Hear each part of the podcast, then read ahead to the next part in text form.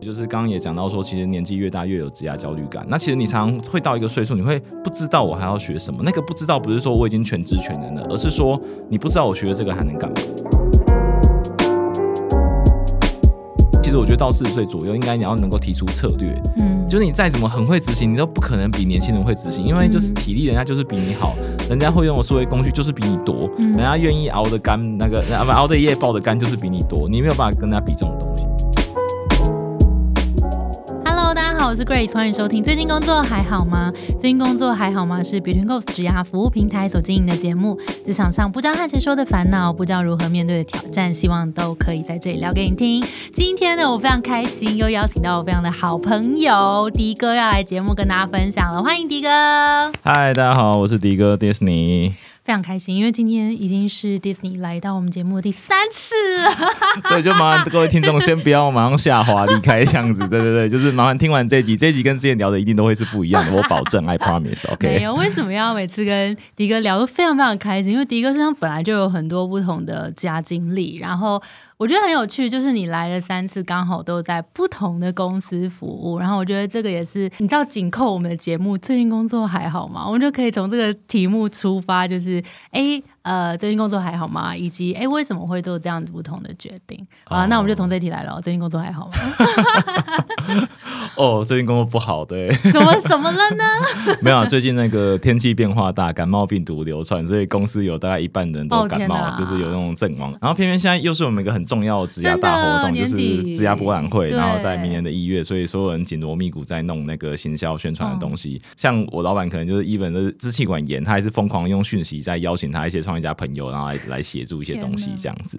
好了，那但我们还是紧扣回来，我们今天主题就是因为 Disney 他过去，等下会再请 Disney 讲一下他的过去的职业经历。如果没有之前没有听到的朋友，我们来复习一下。那今天这一集呢，其实我们想要聊的是跟岁数有关的焦虑，因为其实很多同学听众，不管是二十啊、三十啊、三十五啊、四十啊，就在每个不同的阶段，好像都会觉得说，在这个岁数好像应该要做到什么了，所以会因为这样子而有所担。担心，那我觉得迪哥刚好刚过四十嘛，所以其实这几个经历都有经历到。那我想说，今天趁这个机会，我们好好来聊一下每一个家的阶段可能会有什么样不同的焦虑。那迪哥是怎么样子跟这些焦虑共处，以及要怎么样才可以不要这么焦虑？那我觉得今天应该会有很多可以聊的。好，那最前面还是请迪哥简单自我介绍一下过去的家经历。呃，听你的观众可以快转一分钟左右。对，其实我自己是一出社会是在会计事务所，对，然后后来就是有短暂的时间跑去做房地产投资，然后又有一段时间就是去广告公司当 A E。反正就我后来就是加入 Tutor A B C，是我一开始那个网络新创圈的工作，然后那时候是担任 P N 的角色，然后再来是去到 A Q Pass，就是亚洲最大活动平台，对，然后在那边待了六年的时间，然后加入的时候是 P N，然后后来就是有在自己那边做内部创业的一个项目，叫做 A Q Pass 云摄影，然后后来是回到 Ecopace 里面去担任营运行销的副总，对，然后后来就离开，去到一个教育的机构，叫做商业思维学院，那里面担任营运长的工作，也是主要负责，就是一方面要自己在里面制课当讲师，另外一方面是负责帮。呃，公司去把我们的产品服务卖给企业这边，算是企业的业务这样子。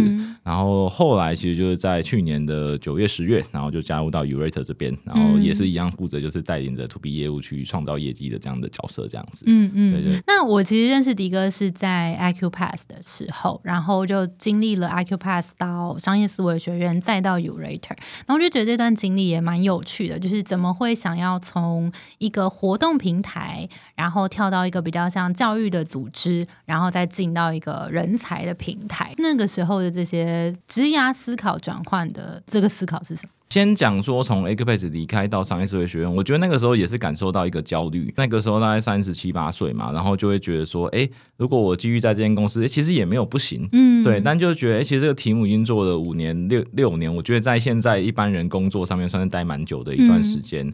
那因为那个时候在公司内部，其实，在各个不同的角色上面，还有公司的发展阶段上面都有经历过，然后就会觉得说，哎，想要再看看一点别的什么。当时觉得在职场待。应该说年纪越大，就是越没有竞争优势嘛，所以我就会想说，会不会有哪一天其实公司不想要我了？对，那这个时候就会回头去想说，那当公司不要我的时候，我必须要靠自己去想办法挣钱嘛。对，那这个时候就会发现到说，哎，其实我没有那么喜欢创业。那如果说是我不创业又又能挣钱或者什么，我想说，哎，好像可以当讲师。对，所以就想说，哎，那去商业社会学院去学习怎么去做这个知识型的产品。嗯，对，因为我本身就产品经理出身嘛，所以就是我会觉得说，哎，那如果可以知道怎么打造一个知识型的产品，应该也是一个还不错的斜杠发展的路线。然后我后来就是其实就对这块蛮好奇，那当然就是我跟 Urate 的老板 Lydia 也认识六年多，然后就。反正那个时候，我觉得在商业社会学院，我自己能够做的工作、负责的事情，其实也做的差不多。嗯，对，然后就会觉得说，哎，在思考下一个阶段的职涯。然后就这个时候，就刚好就约他喝个酒，然后他就说，哎，那你要不要来我们公司？我说你不要开玩笑。他说，哦，我没有开玩笑，我现在真的需要你们专业经理人。我说，哦，好，那我们就来聊一聊这样子。我当时问他的蛮多问题，他确实都说，呃，这他没有办法回答。但我现在在这边加入一年了，我真的知道他为什么没有办法回答。OK，因为其实很多人会把招募产业跟电商产业去混为一谈。举例来讲。就是像电商，我们常常会说，你这广告投放的报酬率是多少？嗯，其实很多 HR 他们也会来问我们这个问题，就说好，我在你们这边曝光，那这个我可以对接到多少人？对我可以得到多少履历？嗯，然后我们就跟他说，呃，这个购买流程跟人的求求求职流程是完全不一样的长度。像加入到这个产业之后，我才意识到，哇，这里面真的有很多我过往所不了解的东西。但在这边学习之后，我觉得对我也是蛮好的。那刚会说一个所谓的，呃，过去蛮多我所学都可以应用在这边。哎，这是这是真的，因为像我们的公司。服务很多元嘛？你可以在我这边刊登找人才。你在这，如果你在很多地方刊登，我们也还有一个就是后台的 ATS 系统，可以去帮你们收收拢这个履历。你的 HR 只要进一个平台就可以管理了。同时，我们还有帮你经营雇主品牌。另外，我们还会帮你做中高阶猎头。好，问题来了，就是中高阶猎头这件事情，其实是真的要很了解这间公司找这个人到底要来做什么。嗯嗯，对，你知道，就是那个瞬间，我是有被打通的感觉。因为以前在商业数学学院有尝试想要做这个人才媒合这个题目，但其实会发现到说，哎，其实。实，嗯，我那时候没有办法 all in 我的时间在这个上面，因为毕竟我还是有很多营运的工作跟教学工作在做。在这个情况之下，其实我是没有办法把这个客户服务好的。嗯，我实际上真的在做猎头这件事情上面，发现到说，哇，我们的猎头顾问真的都超级专业，他跟每个客户在聊，可能基本就是一个小时起跳。嗯，因为我要完全了解你们这个 position 的状态，然后我要知道说这个人进来到底要做什么，以及过往你们可能。合作过怎么样的人呢？为什么这个人会离开？我们会讨论非常非常细。对，那做到这个程度，我才有机会让他把 case 给我做。背后要花的工，我觉得光要送出一个人选，可能花四到五个小时都都都还不止，对吧？所以其实就是我觉得加入到这间公司之后，我就发现到说，哇，就是。是一个复杂的问题呢，对，非常复杂的问题。那当然，我过去所学的这些，包含像教育的东西、培训的东西，那甚至在互联网圈的一些经验。因为毕竟讲一下互联网圈的概念，就是说，因为有很多新的商业模式是根本还没有人做过，你就要去尝试的。那我蛮幸运，做过蛮多次这种事情的。所以在那个时候，我就会发现到说，哦，这个当下我会需要一个什么样的角色，他具备什么样的能力来帮我解决这个问题。嗯，当我可以这样拆解这些东西的时候，我跟企业主是很好沟通的。嗯，我就发现到说，哎，我在这边好像真的可以把我过去这十年累积的所有。东西全部都用上，嗯，对。那同时我们也会跟他分析说，好，那今天这个人才规格，我们就讲行销好了。行销现在大概十八种技能以上，对。那到你现在这个 role，你要他做什么？那做什么的时候背后会有时候真的是一开始 HR 或是企业端也没有定义的足够清楚。那其实这时候在美合人才的时候，也会有一个落差的那个期待值。对。然后如果你只看着 JD 跟他讨论的话，一定会出事，因为。JD 是他已经消化完成，他认为是这个规格，但其实有的时候你跟他细聊，没说出口的话，对你细聊之后，你会发现到说，哦，其实他要做的是任务是别的事情，嗯，他误以为是这样的规格才能够解决这个任务，但其实并不是。是说，因为我们今天要聊这个不同岁数的职涯思考嘛，你有觉得你一直在越来越选择一些复杂问题要解决吗？我觉得有诶，而且会一直是选择角色是越来越困难，就是 就是彼得原理，就是我好像一直在找那个我无法胜任的职务，然后去做这样子。其实如果你想要做很简单的事情的话，我会觉得你这个个人的能力其实很快就会被定型了，就是固化了。那除非你的生活当中一直出现你觉得很困难的问题，这个时候你就会为了找答案，然后你才会进步跟成长。那因为其实我觉得就是刚刚也讲到说，其实年纪越大越有职业焦虑感。那其实你常常会到一个岁数，你会不知道我还要学什么。那个不知道不是说我已经全知全能了，而是说你不知道我学的这个还能干嘛。嗯，应用场景。对你没有那个场景可以去使用。但我觉得我很幸运，就是哇，我好多场景可以应用，我好多东西还要学。这是也是你成就感的来源。我觉得是一部分是这样，因为其实人应该是在一个空白的画布上面，在中心一个圆点，所以看你今天目标设在哪边，你会那个时候想要往那个目标去靠近。嗯，但确实我会觉得说，哎。我如果今天一直感觉我离那个目标距离一直没有变化，甚至我越来越远了，那就不对啊！要么我要改目标，要么我要改变我的行进方式。哎，可以把目标拉离自己近一点，会比较容易达成。是是是是是。我觉得你刚刚讲到一个很有画面感跟很具体的东西，就是你跟目标的距离有没有改变？就是这个距离如果一直没有改变，你们一直呈现一个平行的状态的时候，就会觉得很焦虑。所以这时候其实有两个方法，一个是你主动靠近，一个是你把目标拉回自己一点点，把它也许变小一点。我觉得有时候这真的也是一个一个实用的方法。嗯嗯嗯嗯。那你自己啊，就是刚刚既然讲到这个焦虑感，你自己回顾自己不同阶段的职啊，比如说二十啊、三十啊、四十岁不同的，你自己有觉得那个焦虑感有什么不一样？因为我会想要跟二十几岁的朋友讲说，就是人很。容易陷入惯性。当你陷入惯性的时候，其实你就会不知道我做的好或不好，就很像跑跑转轮的小白鼠一样。嗯，对，所以其实就是这个时候你要适时的稍微啊休息一下，跳出来看一下，哦，这转轮啊，什么是个转轮？让我不要跑，因为我怎么跑都在原地。换一个地方。二十几岁的时候是一定要花一定时间学习，并且去参与一些活动，因为你你去活动现场，你会认识不同不的人，你会听讲者分享不同的东西。那我要跟你讲哦，不要把那个当做真理，那个就是屁话。但是对你而言，那哎，不是我我我我。我是说真的，对，就是 因为因为每个人的答案不会只有一种嘛，但是你可以听听别人的经历是什么，然后想一想有没有什么我可以应用跟取用的。如果你觉得没有，我觉得非常好，那代表你以后不用再花时间参加这类活动或听这类人讲话这样子。但如果你觉得有的话，那我觉得很棒，你就继续多参加一点。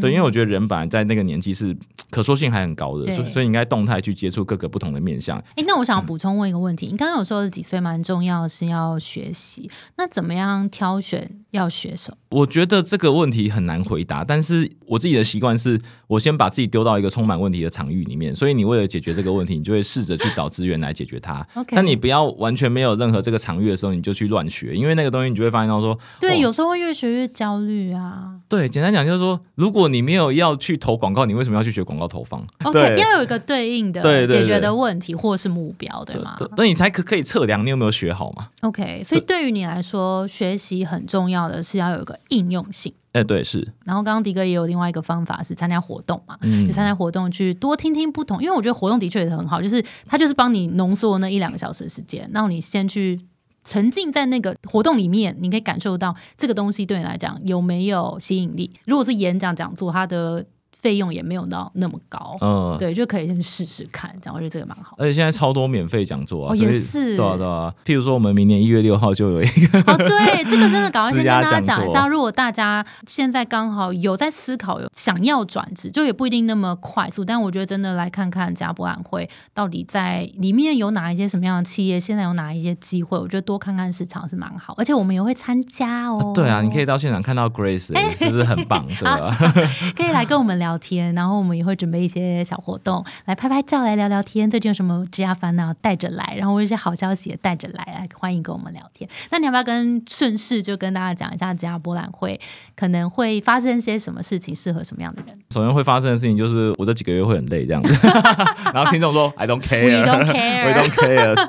好了，没有，就是这次是我们首首度去移师到这个松山文创园区的这个松烟的二到四号仓库。对，然后其实它那个场地比我们过去应该是。扩大一点五倍以上，因为其实常常会有求职者在说：“哎，我们来自在博览会，可是好挤哦，然后好热，不能呼吸。”这次给你多一点空间，对，这次给你多一点空间，让你好好呼吸，这样子。对，不过也因为扩大举办，我们整个压力是前所未有的压力山大，这样子。感觉迪哥都变瘦了呢。呃，对，真的，对，没有，因为其实主要是说，我们每一年都希望突破，就是前一年的这个报名人数，这是必然的。然后再来就是说，因为其实我们这次也邀请到其实史上最多的这个企业摊位数，我们已经接近一百摊左右了。大家想一下，这个活动我们做了七年。然后就是从最一开始那个活动就有两百人。然后到我们去年的时候是一万两千人，那今年我们目标当然是一万五千人以上这样子。好，对对对。然后当然我们整个结构上面也有一个很大的改变，除了说我们邀请很多知名企业，对，然后像什么迪卡，然后最近刚上市的一期 Life 啊等等，他们都有来现场摆摊要增财。然后再来就是说，哎，其实我们还有准备一个主题职涯论坛。那这个论坛其实蛮有趣的，我们会找一些呃职涯相关的，可能是意见领袖 KOL，然后也会找很多企业主来这边做分享。对，然后就是今年我们就是。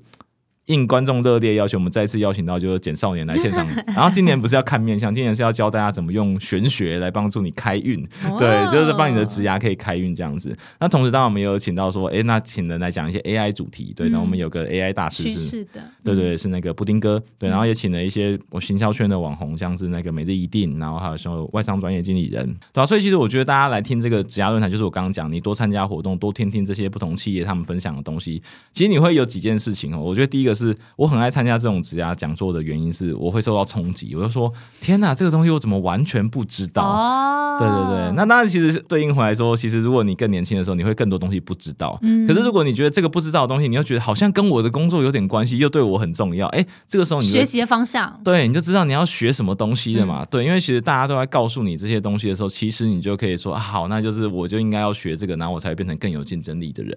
而且因为其实像我前阵子也去听了一个 AI 讲座，我就觉得很有趣。他就说，ChatGPT 他在做什么？他在帮你做的事情叫做文字接龙，他根本不是在跟你对答。你丢完一串字之后，他会试着帮你做一个接龙，然后接出一些你觉得还不错的内容，这样子。那如果你觉得不好，你就继续跟他接龙，然后他就会接出更好的龙来。哎，这是真的，这是一个台大优化的过程。是台大 AI 教授分享，我就说哦，原来这个的我每天在用的东西，它的背后原理是这个样子。对对，那我就会对这个大型语言模型产生更多的兴趣，然后也想要更了解它这样子。大家是都可以来这个讲座去吸收这些新知。那同时，我们这个博览会里面这次也首度就是跟职涯单位叫做直邮，对他们其实有一个职涯牌卡，然后我们是要直接在现场做一个百人的职涯牌卡工作坊，非常大型跟盛大。那其实就是我觉得，如果你对自己职涯方向不是那么确定的朋友，也可以来参加这个职涯牌卡工作坊。同时，当然我们 u r t 也有在现场设计了很多很有趣的小活动，像说呃神社的抽签啊，然后就是还有那个滚轮抽奖。然后也可以看一下我们过往几年的一些历程，然后你也可以抽一下你明年的运势签等等的。我们有这些周边活动，就算你今天没有要转职，其实也像刚刚 Grace 讲，就是可以去跟很多企业聊一聊。因为像我自己平常之前就算没有要转职，我也会常常去面试。然后大家想说哇。你这个人是不是想要跳槽？我说不是，我想要知道自己感受一下市场气氛，对，感受我自己的市场价值。嗯，啊，就是各位不要介意被打脸哦，就被打脸总比你哪天终于失业才要找工作来得好。嗯，对，因为其实你现在去面试一个你觉得好像离你你还有点远的职位，那很好，你就可以在面试过程中，哎，看他们问你些什么，然后看你就知道你也是一样学习的方向。对，啊啊啊！当然，这个意思并不是说你要去欺骗企业，而是说你确实如果觉得这个地方更适合你发展，然后你的专业好像也到了更高的水平，那 Why not？就是你可以换一个地方去转换你的工作跑道，因为其实大家近年也在讲那个人才永永续的概念嘛，对吧？其实人如果会在不同公司里面流动，然后其实在各个地方学习更多经验，其实是对整个产业发展是更好的。好，那刚刚有提到说，就是来参加这家博会，可能多看看机会啊，找到学习的方向啊，然后或者是来参加一些职业排卡等等探索这些。那如果他的目标是非常明确，你会建议他，譬如说带着他的履历来啊，或是做一些什么样的准备吗？哦，当然你要先把履历写好。其实 u r t 有蛮多那种用 AI 帮你写履历的功能啊，甚至现在你就可以直接一键上传你目前的履历，我们就会直接帮你 scan 好，然后汇入成我们的履历资料有这个我们有发现，我们也有跟我们的学员分享。哦，太棒了，感谢 Grace。我觉得重点是说，其实你一定要先准备好你的履历。那至于说要不要直奔履历，其实我觉得你可以带着，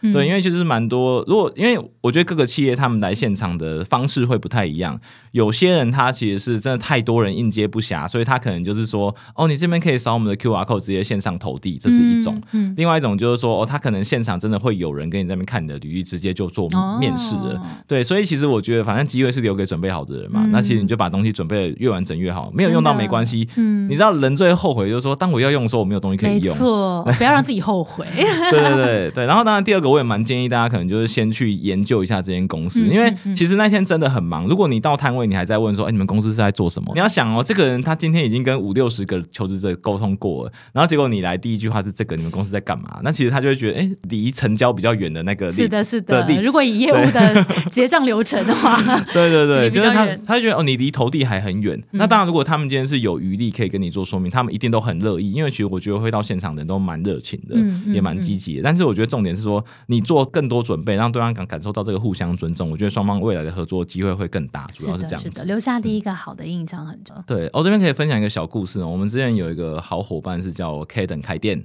对他们很夸张，他们在某一年的职涯博览会哦，有一个求职者是从台南坐车上来台北参加我们的博览会。他说：“因为我想要亲自跟他们公司的人交流，好感人哦。然后结果就坐车上来，然后交流完，他真的就录取了，然后后来就加到他们公司。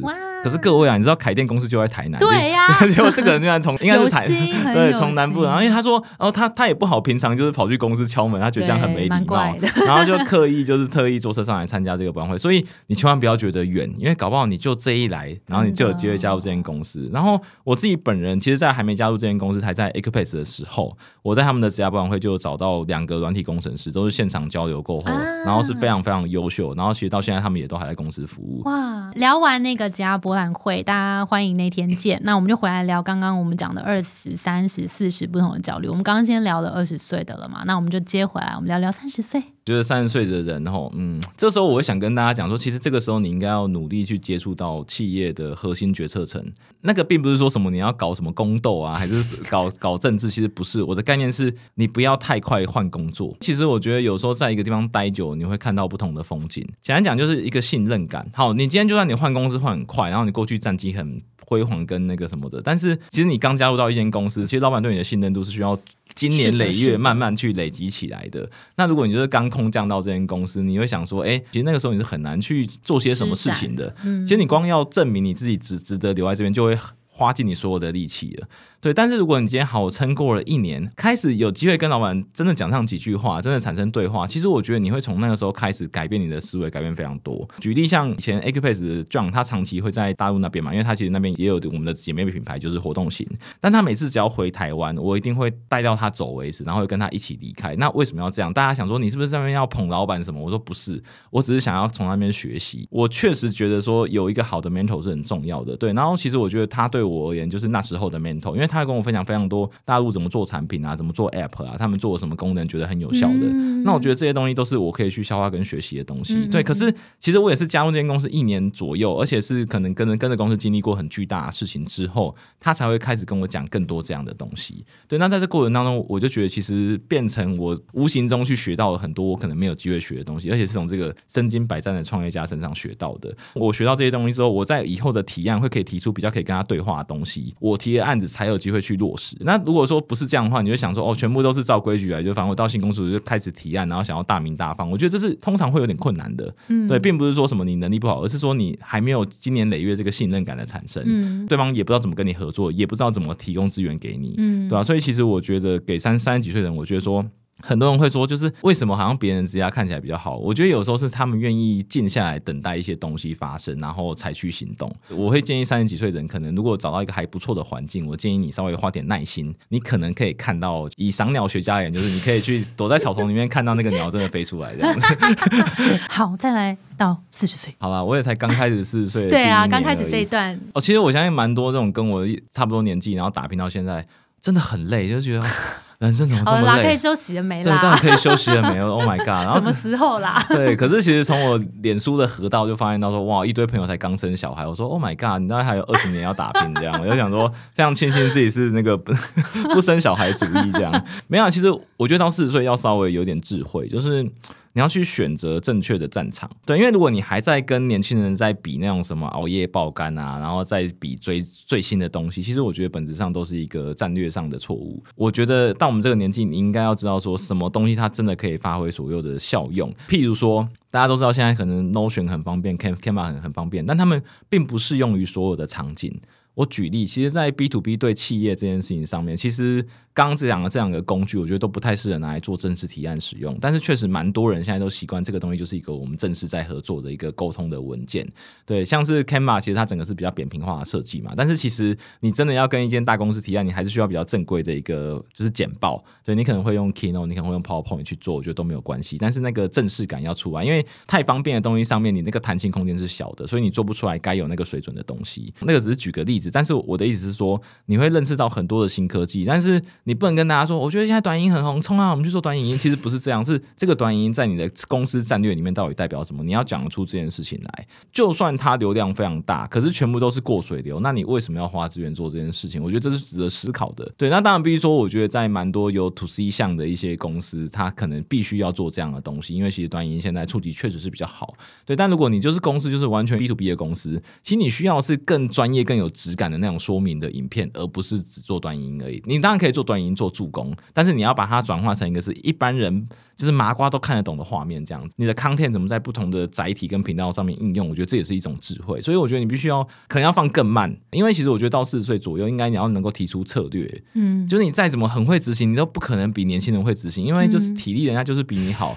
人家会用的数位工具就是比你多，对，人家愿意熬的干，那个不熬的夜爆的干就是比你多，你没有办法跟他比这种东西，所以我觉得这种是选择的智慧这样子。嗯嗯，选对战场。那其实四十岁，其实我们也看过很多文章，您好像来之前也是有做了一些功课，感觉到四十岁会觉得超级超爆焦虑。那个焦虑，你有查到些什么吗？这是应该说是这真实生活中的案例。刚刚就说下有小，同时你又上有老，然后其实我觉得到四十岁左右，蛮多人会是家庭的一个经济的支柱，对。因为包含说，可能小孩也还小，要花很多钱，然后可能爸妈也慢慢老了，你可能还要照顾家里。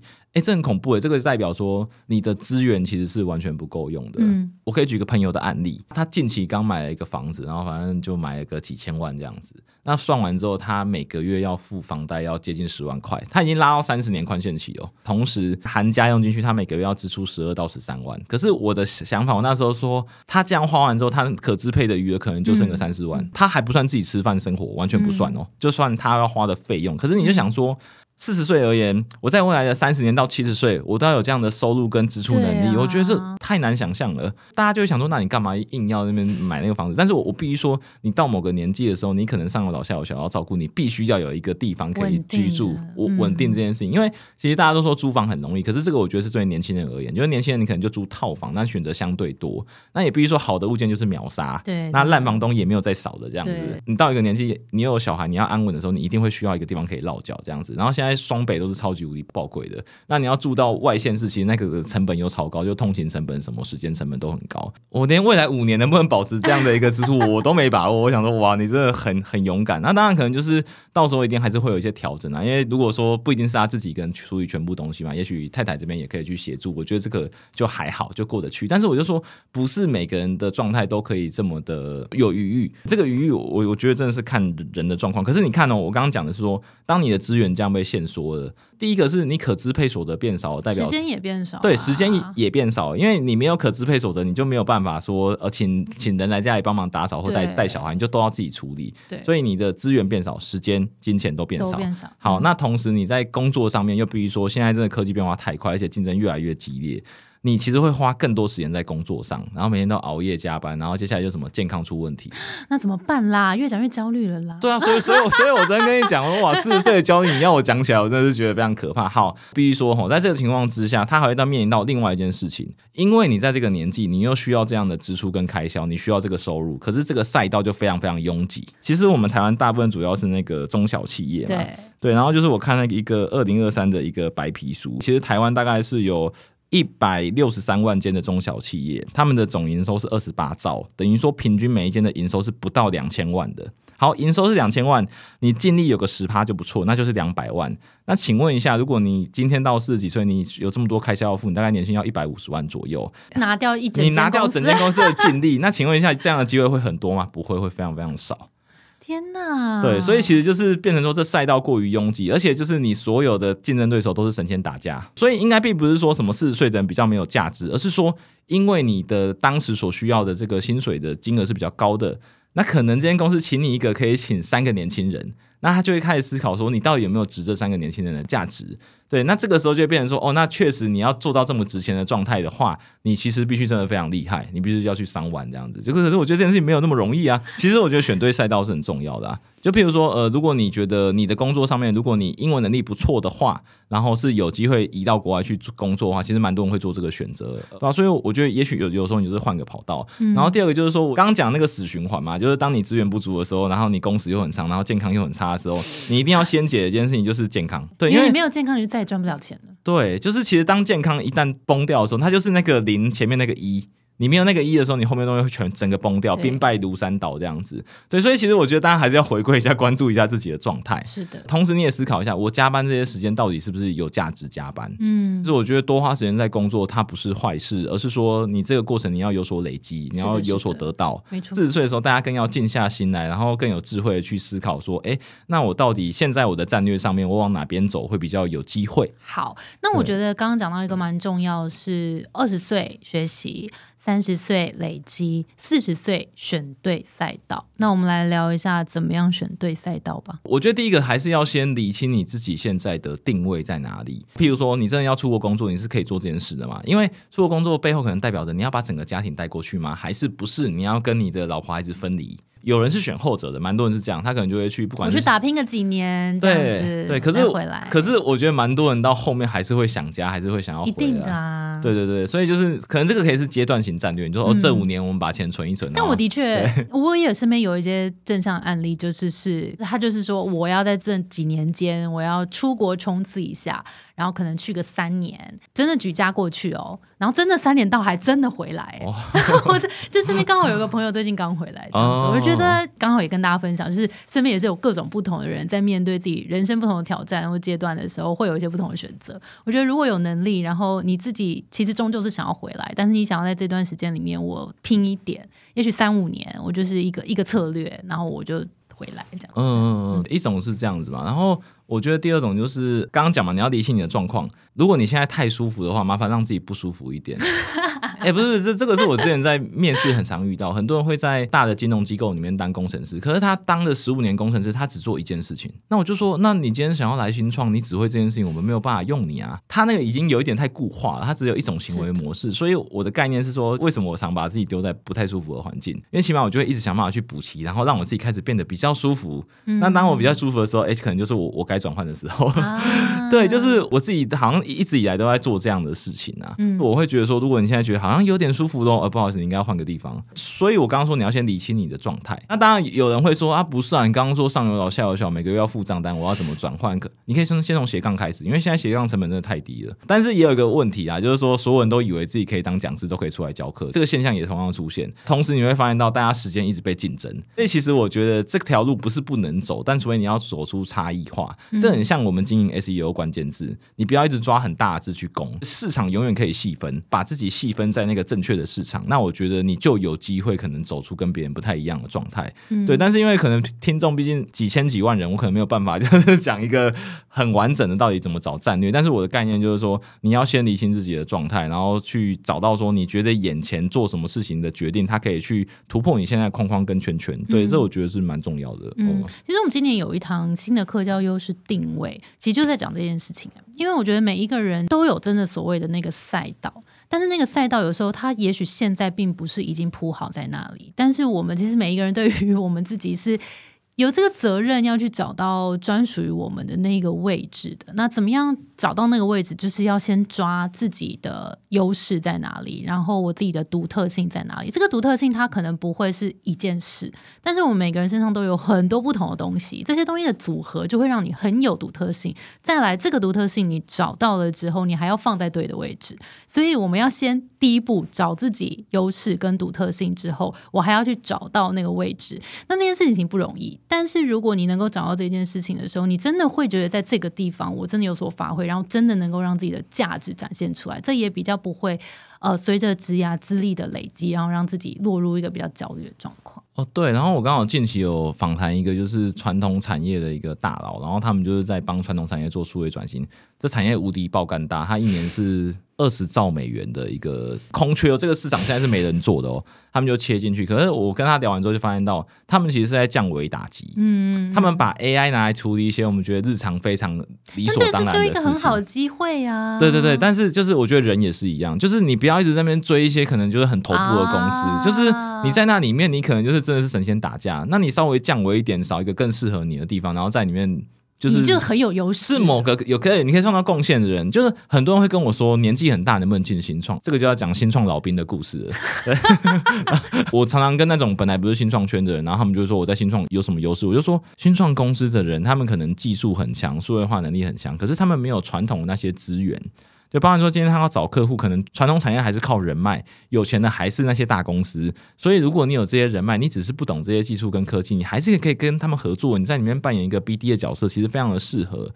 你不见得要那么懂这个东西，你只要稍微了解，我觉得可能就可以帮他们很多的忙。如果你今天你在那种很传统的什么 Oracle、SAP 做那种销售顾问做非常多年，其实你那个销售的沙里程度是非常非常惊人的。你在新创随便都是吊打大家，对，所以其实我觉得你是可以选择新的战场，应该可以发挥另外一不不同的价值。真的，每一个人过去的累积都一定有有累积的，所以也不要小看自己，就是这些累积，说不定你带到一个新的地方，它真的完全就意想不到的一个优势。所以我觉得也邀请大家听完这一集不要焦虑。那我们来想一下，说现在自己累积在身上的能力有哪一些，经验有哪一些？如果我把它带到哪一些地方，说不定就会有不一样的发挥。那我们最后来问一下迪哥，有没有自己也很认同的 quote 可以送给听众朋友的？我觉得思考不会得到答案，答案通常都存在你的行动当中，所以不要害怕，勇敢的去踏出你的第一步。